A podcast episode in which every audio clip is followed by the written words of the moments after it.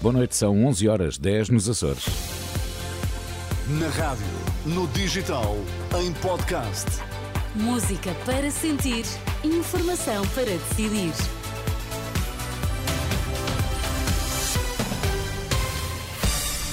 Pedro Queiro, boa noite. Antes da edição da noite, vamos às notícias em destaque. Boa noite. A concessionária da mina de Neves Corvo confirma a morte de um trabalhador no acidente de trabalho esta tarde. O Futebol do Porto perdeu a Aroca e atrasa-se na corrida pelo título.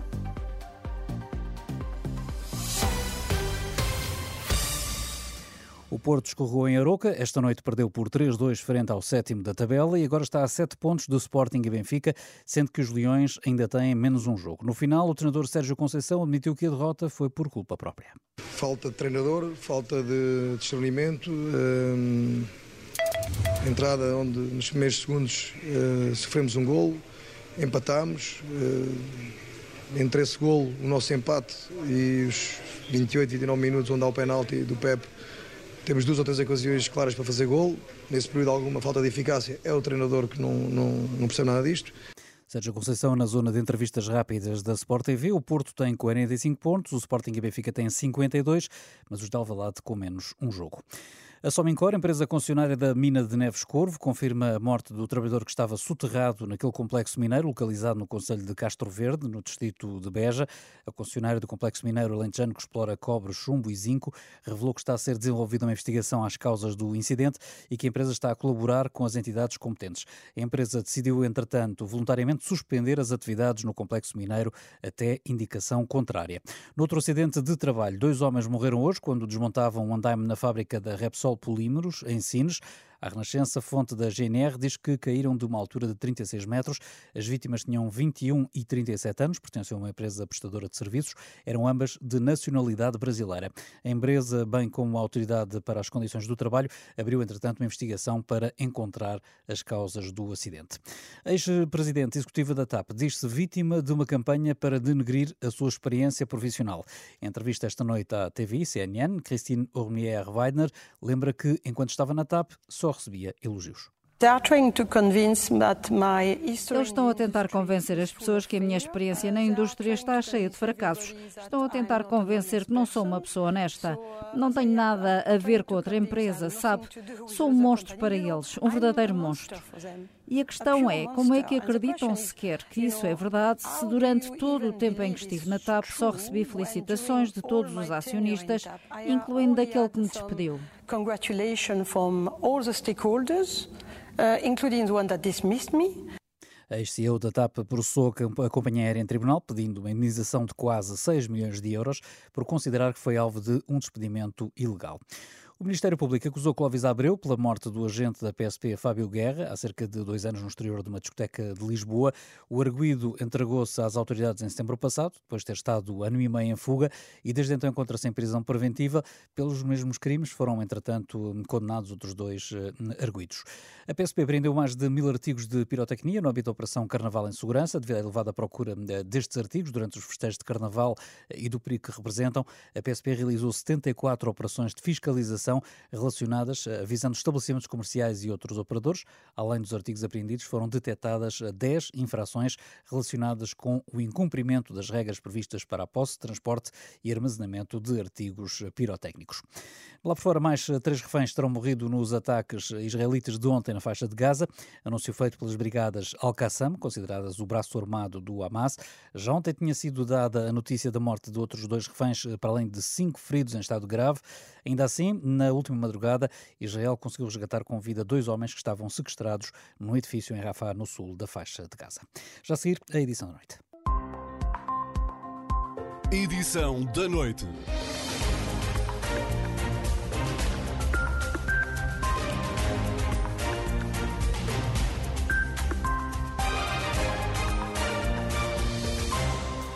A edição da noite da Renascença, naquele que era provavelmente o segundo debate mais decisivo, para além daquele que veio para os líderes dos dois maiores partidos, houve troca de argumentos esta noite entre Luís Montenegro e André Ventura, que tentam ganhar votos na mesma área política. O líder do PSD acusou o Chega de mudar de opinião todos os dias e Ventura não foi meigo nas palavras ao responder, dizendo que Montenegro, e estou a citar, é o idiota útil da esquerda. No debate entre os dois partidos transmitido pela RTP, foram mais as acusações do que a troca de ideias. Em termos de programa, a corrupção, as forças de segurança e as pensões acabaram por ser os temas que os dividiram, Tomás Anjinho Chagas. Montenegro volta a não dizer se viabiliza um governo minoritário de esquerda e por isso Ventura atira forte. O Luís Montenegro tem sido sempre assim. Não, sabe, a mim, não é a mim que me prejudica, nem ao Chega. Sabe quem é que está a prejudicar? É ao país. Porque está a ser o idiota útil da esquerda. Deixa-me dizer isto assim, sabe porquê? Porque a esquerda, esta é a direita que a esquerda gosta. É a direita que nunca se coliga com ninguém, que nunca terá uma maioria, e o Dr. Luís Montenegro sabe que não terá maioria nenhuma, porque as sondagens não inventam nem mentem, e então a esquerda terá André sempre... Ventura. Deixa-me só dizer isto para terminar. Temos que terminar para, terminar. equilibrar. E então a esquerda terá sempre a via verde aberta e a autoestrada para o poder. Em resposta, o presidente do PSD afirma que está a trabalhar em cenários de vitória e acusa o Chega de dizer tudo e o seu contrário. Quem muda muitas vezes de opinião é o Dr. Ventura. o Dr. André Ventura está a acusar-me a mim de não decidir. Eu posso ser ponderado a decidir e sou, sou mesmo. Mas quando decido, sei muito bem aquilo que decido. Sei muito bem para onde é que quero ir. O André Ventura não sabe, muda de opinião quase todos os dias e depois tem esta dificuldade. Uma vez é porque quer ir para o governo, outra vez é porque quer um acordo no Parlamento, outra vez é porque nem é uma coisa nem outra. Um dia quer apresentar uma moção de rejeição, no outro dia já não apresenta coisa nenhuma. O Chega propõe que as forças de segurança recebam todas um subsídio igual ao da PJ.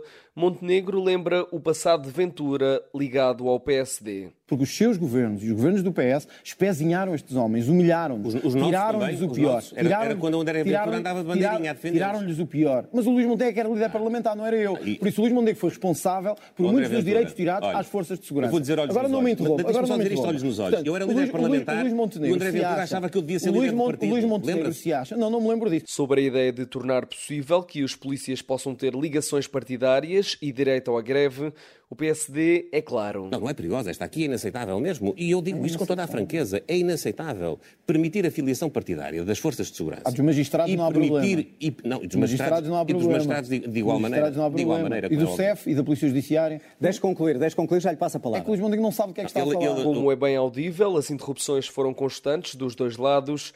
Quanto ao tema da corrupção, o Chega afirma que o caminho é apreender bens de pessoas acusadas. É a apreensão e o confisco de bens. É aí que vai custar a corrupção, verdadeiramente. E é aí que a vamos diminuir. É quando os corruptos sentirem que em Portugal não gozam connosco e ficam a gozar os seus bens O milionários. PSD aposta num reforço de meios e diz que é absurdo achar que são as apreensões que vão terminar a corrupção. Achar que é o confisco de bens que vai resolver o problema da corrupção é viver noutro E o mundo. aumento Em relação ao tema das pensões, o Chega acusa os social-democratas de terem cortado nas reformas quando estavam no poder.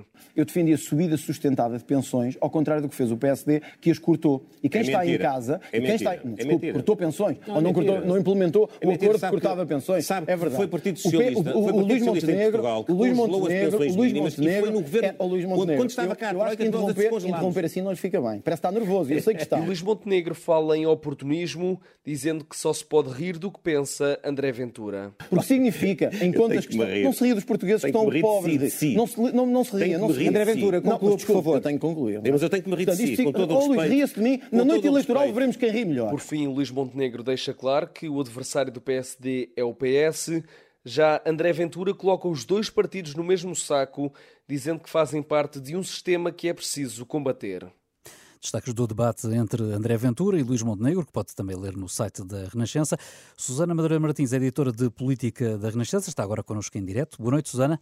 Olá Pedro, boa noite, viva. Vamos por partes. Antes de mais, eh, percebeu-se o que Luís Montenegro e André Ventura vão fazer depois das eleições?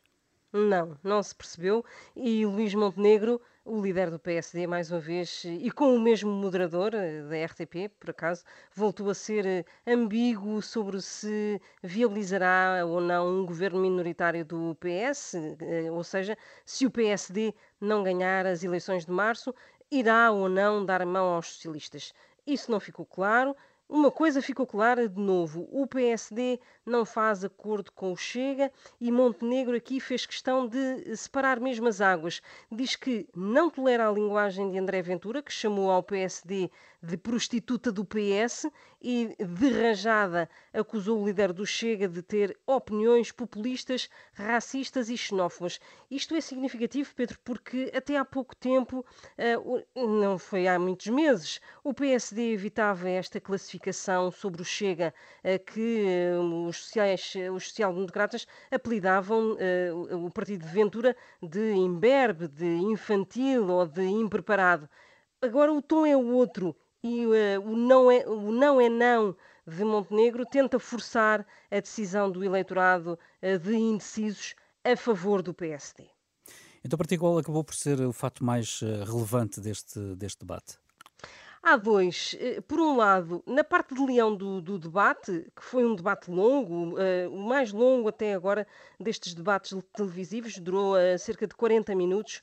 Nessa parte de leão que foi dedicada à governabilidade pós-eleitoral, Luís Montenegro disse que está a lutar pela maioria absoluta. Nesta fase da luta política eh, pré-eleitoral, isto é muito significativo. De uma assentada, o líder do PSD diz eh, ao eleitorado, a todo ele, não é? Que é possível não precisar do Chega para nada e que o voto útil na AD pode funcionar mesmo, antecipando-se até ao líder do Partido Socialista, Pedro Nuno Santos, eh, que tem sido eh, eh, tão tímido eh, ao falar de maioria maioria absoluta. Já falou, por exemplo, de maioria uh, robusta numa entrevista à Renascença e ao público. Vamos ver uh, se o facto de uh, o líder do PSD falar já de maioria absoluta com todas as letras, se não é demasiado cedo, mas aqui o PSD pode sentir que está em crescendo e mostra que não tem medo dos números do Chega. Depois há um outro facto uh, uh, que coloca André Ventura ali a pisar gelo fino. Por um lado, ele diz que o PSD é a prostituta do PS, como já, uh, como já aqui ouvimos, e no debate, neste debate desta noite, disse na cara de Montenegro que o PSD é o idiota útil da esquerda. Por outro lado, o líder do Chega escancar a porta ao diálogo com o PSD no pós-eleições. Ora, é impossível não ver aqui uma incoerência do líder do, do, do, Chega, que ao mesmo tempo luta por não se tornar ele próprio inútil numa eventual solução de governo ou numa eventual solução de uh, maioria uh, parlamentar ou de acordo de medida a medida.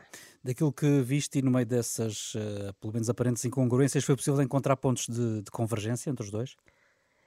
o debate foi muito rasgado, foi muito intenso, eh, mas há um ponto em que os, ambos convergem, ambos os líderes. É que é o PS, o adversário de ambos eh, ficou claro. É Pedro Nuno Santos, embora parecesse pelo tom do debate eh, que PSD e Chega estavam ali a lutar pela alternância de poder, não é? Sem o PS no xadrez. Com Montenegro a atirar, por exemplo, que Ventura em 2018 até chegou a apoiá-lo para liderar o PSD.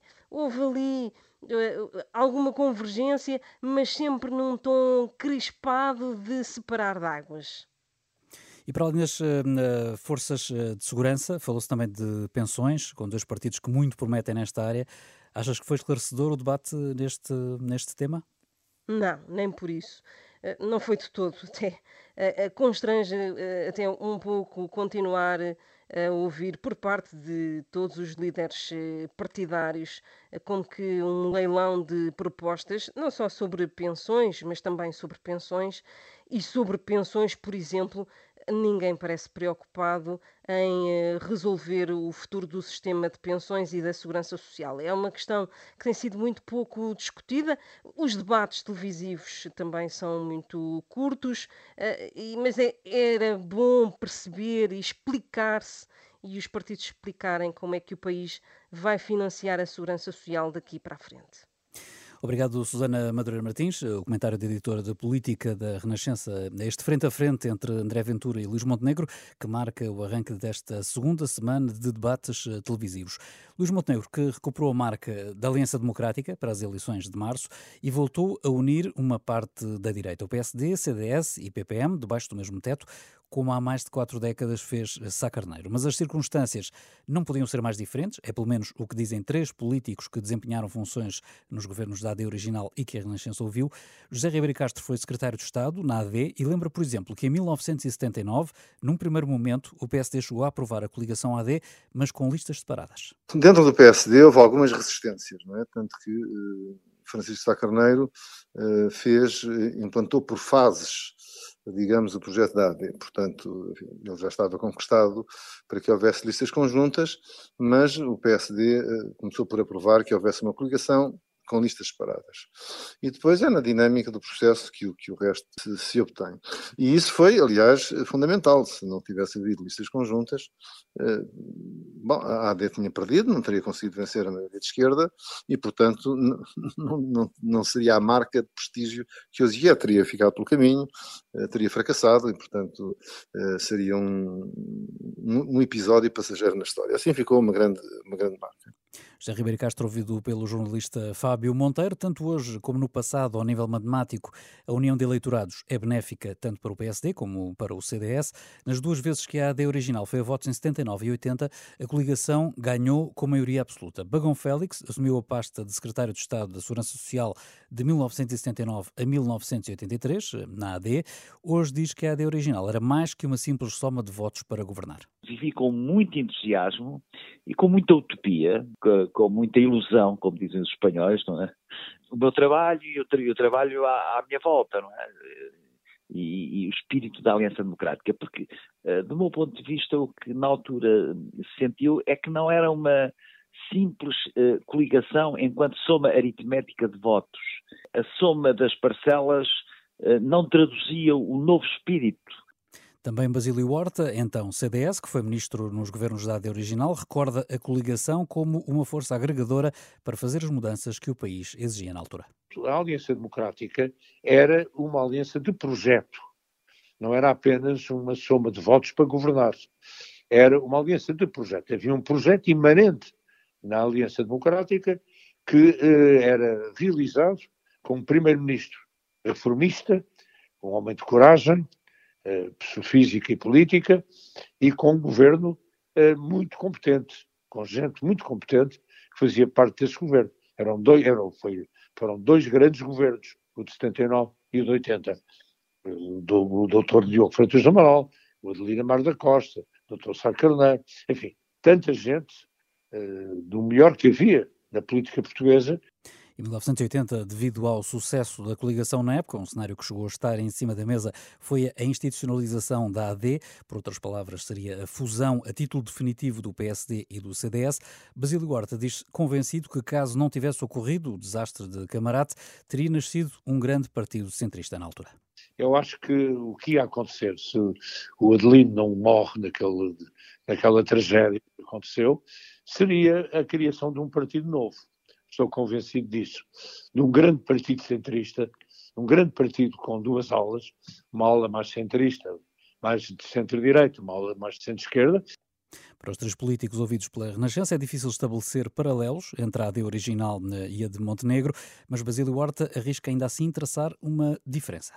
Se entenderam uh, fazer agora uma coligação e chamar-lhe AD, muito bem. Pronto, não é a mesma coisa, não é, não é coisa, realmente não é. Mas, enfim, mas há de qualquer maneira uma unidade entre três partidos, tal como existia anteriormente. Tempo, os tempos são outros, eh, as necessidades são outras e, portanto, enfim, eh, tem todo, enfim, tem todo o direito de se tentarem unir. Agora, creio que esta, isto não é nenhuma crítica, é uma, é uma, é uma, é uma, é uma opinião pura, mas eu creio que esta, a grande diferença que há entre esta AD anterior, eh, nem é tanta qualidade das pessoas e tudo, porque isso é muito subjetivo. Eh, mas é uma coisa que a AD inicial era uma, era uma, era uma coligação de projeto, e agora é uma coligação de governo, que são coisas um pouco diferentes, não é? Agora a AD é feita para somar votos e aumentar a participação no Parlamento, que é legítimo, perfeitamente legítimo. Uh, bom, uh, a nossa AD anterior que foi feita era de projeto, era um projeto reformista, transformador em matérias essenciais da democracia liberal. Ribeiro Castro é a única a desenhar uma fasquia para a AD de Montenegro, com as eleições de 10 de março no horizonte. Defende que é importante a nova AD ter um objetivo claro, vencer a maioria de esquerda. É importante é, é, termos presentes quais são os objetivos nestas eleições. Muitas vezes fala-se que é uh, vencer as eleições no sentido de ficar à frente. É? Isso é pouco, isso, isso, isso é pouco. Isso, como, enfim, sempre chamei a atenção e em 2015 uh, tornou-se tornou claro, não chega a ser o mais votado. Isso, aliás, nunca chegou. É? O que é importante é que o, o espaço político em que as nossas forças políticas se, se, se enquadrem, uh, tenha maioria. Portanto, ou seja, o primeiro objetivo, no meu entender, é vencer a maioria de esquerda. Isto é, que triunfe uma maioria à direita do Partido Socialista. E dentro dela, que a AD seja uma força claramente liderante. Ribeiro Castro, para saber mais eh, sobre as semelhanças e diferenças entre a AD original e coligação recuperada agora por Luís Montenegro, passe pelo site da Renascença, em rr.pt. O trabalho é do jornalista Fábio Monteiro. A seguir, falamos de transferências que não são as do futebol, são as da política e tentamos perceber qual é o partido que mais ganha neste mercado de inverno.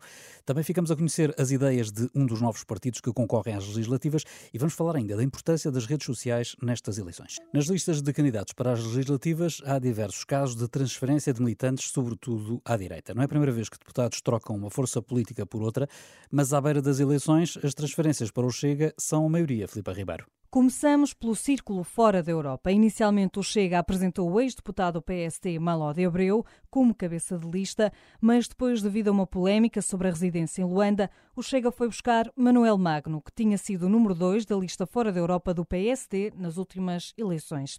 Em Viana do Castelo, há mais um ex-social-democrata encabeçar a lista do Chega, Eduardo Teixeira, vereador da Câmara Municipal de Viana do Castelo, cancelou a militância no PST nos últimos meses para vestir a camisola do partido da André Ventura. Em Coimbra, pelo Chega, está António Pinto Pereira, mais um ex-militante do PST. Em Évora, o Chega apresenta Rui Cristina, que foi deputado do PST até à dissolução do Parlamento, chegou a ser indicado como número 5 na lista do PST por Faro para estas eleições, mas em semanas despediu-se do PST e tornou-se no número 1 do Chega, em Évora.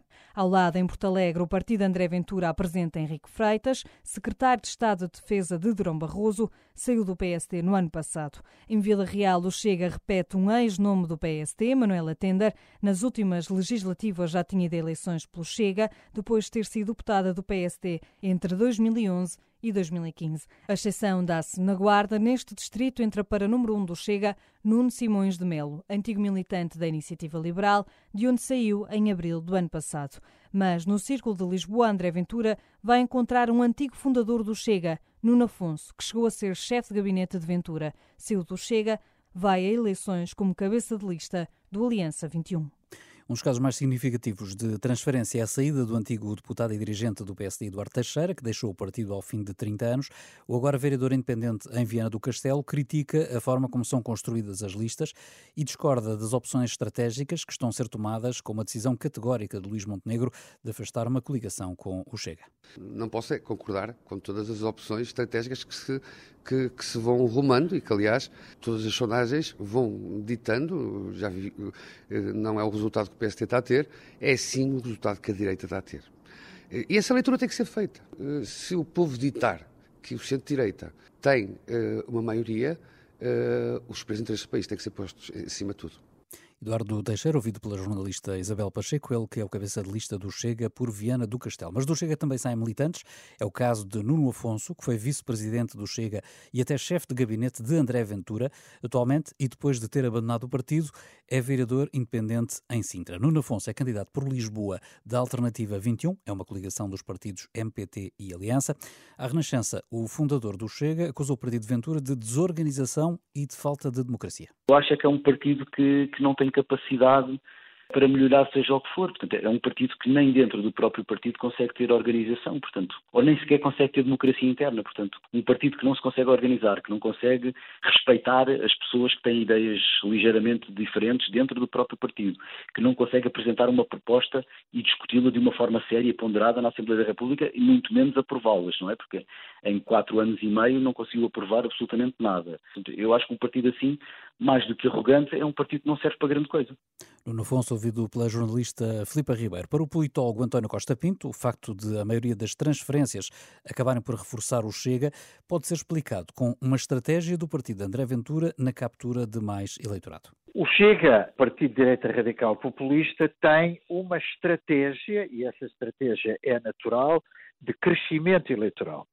Só pode ser feito à custa não apenas de novos eleitores, não há suficientes, mas à custa de eleitores de outros partidos de direita. Outros casos à direita remetem para a juventude do partido. Por exemplo, no caso do Iniciativa Liberal, também temos alguns movimentos não só de contestação à liderança e de saída, mas também temos alguns elementos do Iniciativa Liberal, por exemplo, a aderirem ao Chega. É natural que eh, existam, desta vez, fundamentalmente à direita, algumas transferências de pessoal político de um partido para os outros. António Costa Pinto diz ainda que, por norma, as saídas acontecem de velhos partidos para novos, no entanto, aponta a relação entre o PSD e o CDS como uma possível nova forma de agrupar militantes num partido. Esta dinâmica é uma dinâmica que, no fundamental, se passa de velhos para novos partidos e raramente o contrário. No entanto, existem estratégias, obviamente, eh, eleitorais e mesmo estratégias partidárias que ainda não conhecemos, mas podemos vir a conhecer. A coligação pré-eleitoral AD entre o PSD e o CDS representa o PSD a tentar recuperar o que resta do CDS. O CDS, para já, mantém a sua autonomia política, mas não está escrito que não possa mais tarde dissolver-se no PSD. Politólogo António Costa Pinto, entrevistado por Filipa Ribeiro. Pode ler em rr.pt um trabalho das jornalistas Filipa Ribeiro, Isabel Pacheco e Ana Kotovitz sobre este autêntico mercado de inverno na política, sobretudo à direita. Edição da noite garante trazer medidas urgentes e pertinentes para o país e quer ser o ponto de equilíbrio entre a PSD e Chega. A nova direita concorre pela primeira vez a umas eleições eh, nas legislativas de 10 de março. Garante que, se chegar ao Parlamento, não se vai esconder nem ficar apenas por protestos pouco concretos, como diz acontecer com a direita atual. Em entrevista à Renascença, a líder do partido aponta a saúde como uma das prioridades para a próxima legislatura. O Sanda Liber propõe que os doentes possam optar pelo privado quando o SNS não consegue dar resposta propomos um sistema, de facto, que acaba por uh, aliviar o Serviço Nacional de Saúde, que a única forma de fazer é realmente recorrendo à ajuda dos privados, por forma que as pessoas possam realmente escolher para onde pretendem ir. E como é que isso se faz? É através uh, quem recorrer, quem decidir optar por ir para os serviços privados, paga uma taxa moderadora, razoável, 20 euros. Nós já tivemos a 18 no público e, e os outros que não puderem pagar essa taxa ou que que patologia ou problema que os leva a recorrer ao serviço não é tratado, porque existem, eh, é, não é tratado no privado, esses então podem recorrer ao público e aí, naturalmente, de forma gratuita, Sobre a habitação, o presidente do Nova Direita sublinha que é necessário aumentar o número de casas no mercado.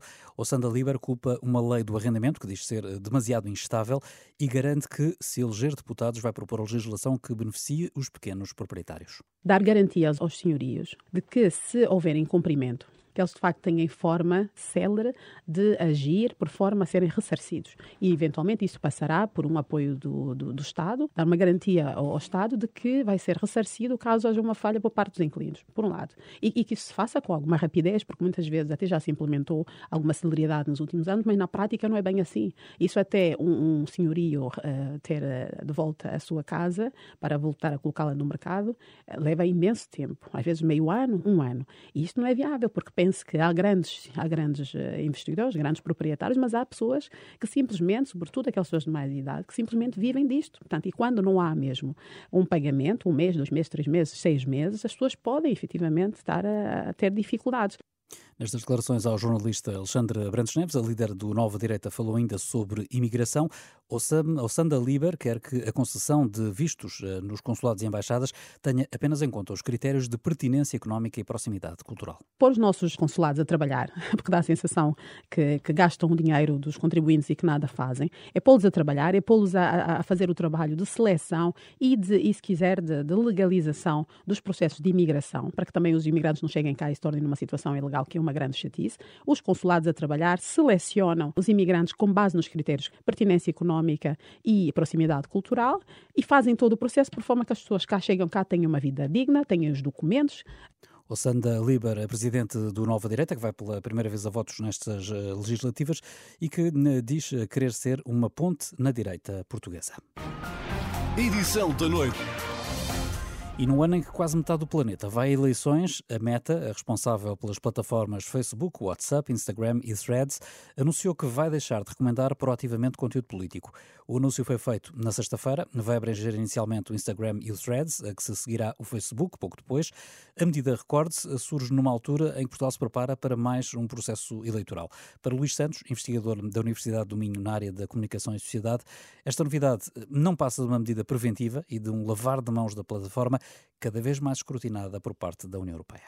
Há aí, eh, de alguma maneira, o triunfo do departamento legal desse, desse grande gigante que é a Meta, não é? Ou seja, sabem melhor do que nós todos como funcionam as suas plataformas e uh, sentem a, a, pressão regulatória neste momento é maior, a atenção que lhes é dedicada, nomeadamente no contexto da União Europeia, é maior e, portanto, tomaram aquilo que, chama, que nós podíamos designar por medidas preventivas.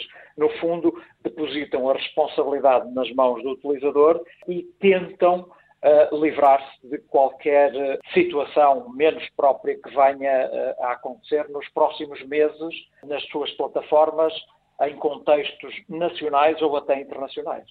A responsabilidade passa a ser assim do utilizador, diz Luís Santos, para quem a decisão já era mais ou menos expectável, tendo em conta os problemas que as redes sociais já tiveram em eleições passadas. Se nos lembrarmos bem, estas empresas começaram por evitar ser designadas por empresas produtoras de conteúdos, queriam apenas ser empresas que transmitiam, por onde passavam os conteúdos, sem qualquer responsabilidade por eles. Essa fase já foi ultrapassada, tanto as entidades reguladoras nos Estados Unidos como na Europa eh, forçaram um pouco uh, as plataformas a assumir responsabilidades, nomeadamente na sequência de situações muito, muito complicadas que aconteceram em períodos eleitorais em alguns países, e as empresas o que nesta altura estão a fazer é um, a tentar defender-se de uma eventual ocorrência de mais problemas. É um lavar de mãos. Sim, expectável, sim, no sentido de que as empresas estão a tentar proteger o seu negócio muito mais do que a tentar proteger o discurso plural ou o equilíbrio. Esse não é o negócio principal das plataformas, nós já sabemos disso há muito tempo e parece-me que esta medida reforça essa ideia. Mas de que forma pode esta medida afetar as eleições que se avizinham em todo o planeta? Luís Santos acredita que só mais tarde é que será possível avaliar, até porque as regras ainda não são totalmente claras. Seja no caso português, seja no caso de outros países, as avaliações só vão ser possíveis a, a, a posteriori. E isto porquê? Porque nós não sabemos exatamente quais são as balizas para o chamado conteúdo político, no fundo, o que é que está dentro desta, desta designação e o que é que está fora, de acordo com a meta, não é? Nós ainda não sabemos muito bem o que é que eles vão esconder do feed das pessoas, a menos que elas deliberadamente digam eu quero este conteúdo. Parece-me difícil fazer essa avaliação agora. Há claramente uma diminuição para a maioria das pessoas que não faça essa opção há uma diminuição, digamos, da variedade de conteúdos a que vão ter acesso durante este período. Isso parece-me certo. Luís Santos, investigador da Universidade do Minho, à conversa com a jornalista Daniela Espírito Santo. Fica por aqui a edição da noite. Edição da noite.